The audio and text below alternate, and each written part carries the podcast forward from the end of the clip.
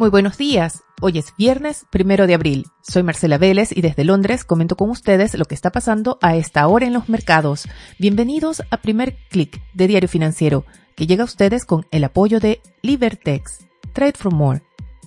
Comenzamos el segundo trimestre con un escenario en el horizonte nada positivo.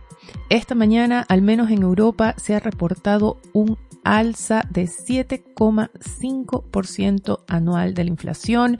Este es un récord para la eurozona y el reporte llega acompañado de caídas esperadas en los índices PMI de manufacturas. La lectura de este indicador para China fue aún peor, pues el índice de manufacturas que mide Caixin bajó de 50.4 en febrero a 48,1 en marzo.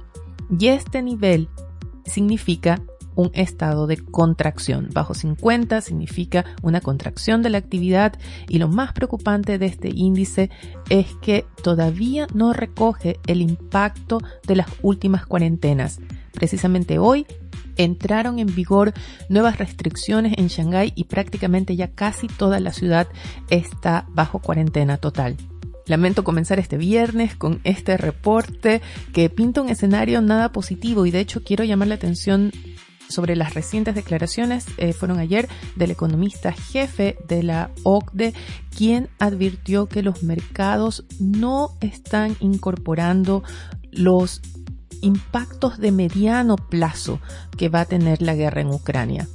Habla de cambios, disrupciones en el comercio, en la digitalización de pagos, en el sistema de pagos internacional, pero también sobre todo los problemas que genera en las cadenas de suministros y principalmente en el mercado de las materias primas y de la energía. Y a medida que la guerra en Ucrania se alargue, el escenario se complica más. Vladimir Putin está jugando sus cartas, está presionando a Europa pronto los clientes europeos de Rusia van a tener que renovar sus contratos de petróleo y gas y el Kremlin está demandando que los nuevos pagos se hagan en rublos. Tuvimos declaraciones importantes ayer ya desde los gobiernos de Italia, de Alemania y también de Francia sobre cómo no es posible realizar estos pagos. Ellos acusan razones logísticas. Recuerden que Rusia está bajo múltiples sanciones pero también ahí hay un tema simbólico, un tema político. Putin quiere obligar a los gobiernos europeos a que paguen en rublos para que sea una declaración clara de que están financiando su guerra en Ucrania. Esto sería simplemente inviable y ya los gobiernos europeos están alertando, se están preparando por posibles racionamientos de petróleo y gas. En el caso de Alemania, el plan de emergencia se reporta incluiría racionamientos escalonados tanto para hogares como para industrias y empresas. Se podría decir que Putin quiere presionar y quiere llevar al límite a los gobiernos europeos. Algunos de ellos, como en el caso de Francia, enfrentan elecciones este año, también en Estados Unidos.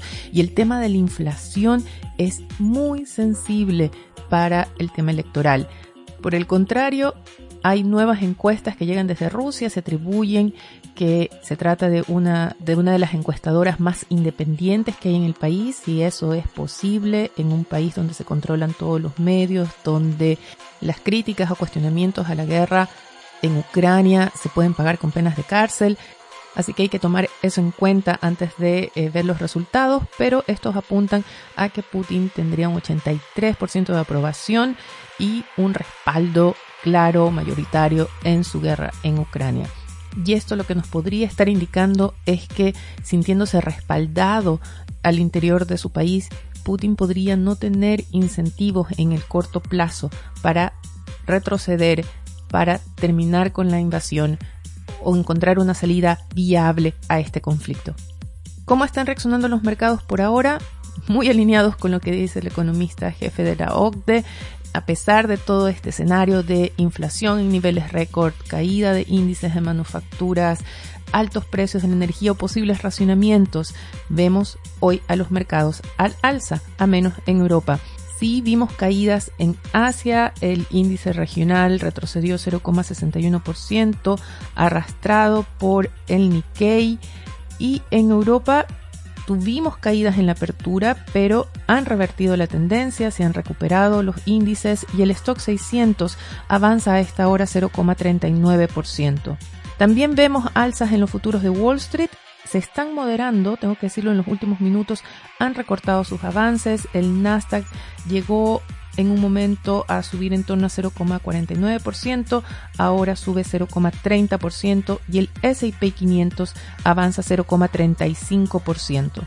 Se atribuye en parte el alza de los futuros de Wall Street a una reacción a ese anuncio que hizo ayer el presidente estadounidense Joe Biden de un uso histórico de las reservas de petróleo de ese país. Van a liberar 180 millones de barriles de petróleo, se inyectarán un millón de barriles por día durante seis meses con la esperanza de que esto ayude a controlar el alza del precio de los combustibles.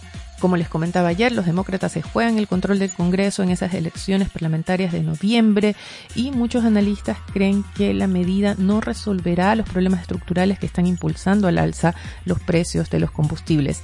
En lo inmediato el anuncio sí tuvo un impacto en el precio del petróleo que cayó con fuerza. El barril de WTI incluso se ubica esta mañana levemente por debajo del nivel de los 100 dólares, pero todavía la Agencia Internacional de Energía está con mucha preocupación y ha convocado a una reunión de emergencia para discutir el uso de más reservas de petróleo, esta vez de parte de otros países miembros consumidores de la agencia, esto ante la negativa de la OPEP de aumentar el suministro.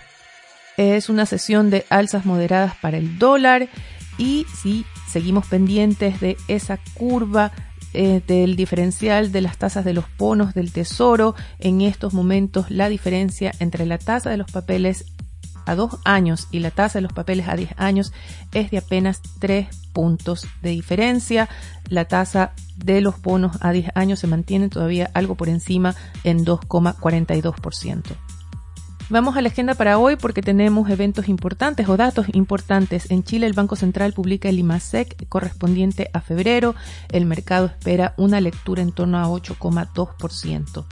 En Wall Street tenemos día importante de datos, tenemos el reporte laboral de marzo y se espera ver una desaceleración de las contrataciones no agrícolas, pero también una ligera baja de la tasa de desempleo a 3,7%. También tendremos las lecturas de los índices PMI en Estados Unidos y en la región tendremos datos PMI de manufacturas de Brasil, Colombia y México. Además, también en la región, muy importante, Perú reporta datos de inflación correspondientes a marzo y se prevé un alza mensual de 0,91%. Para terminar, quiero comentar la portada de Diario Financiero en su edición de hoy. El titular principal presenta a las nuevas autoridades de la Dirección del Trabajo, Servicio de Evaluación Ambiental y Codelco. En el caso de este último, Máximo Pacheco inicia una intensa agenda de reuniones y reconoce que el uso del agua es una prioridad. También les quiero recomendar que no se pierdan el análisis semanal político de Rocío Montes, que hoy se concentra en los nudos en la política exterior del gobierno de Gabriel Boric.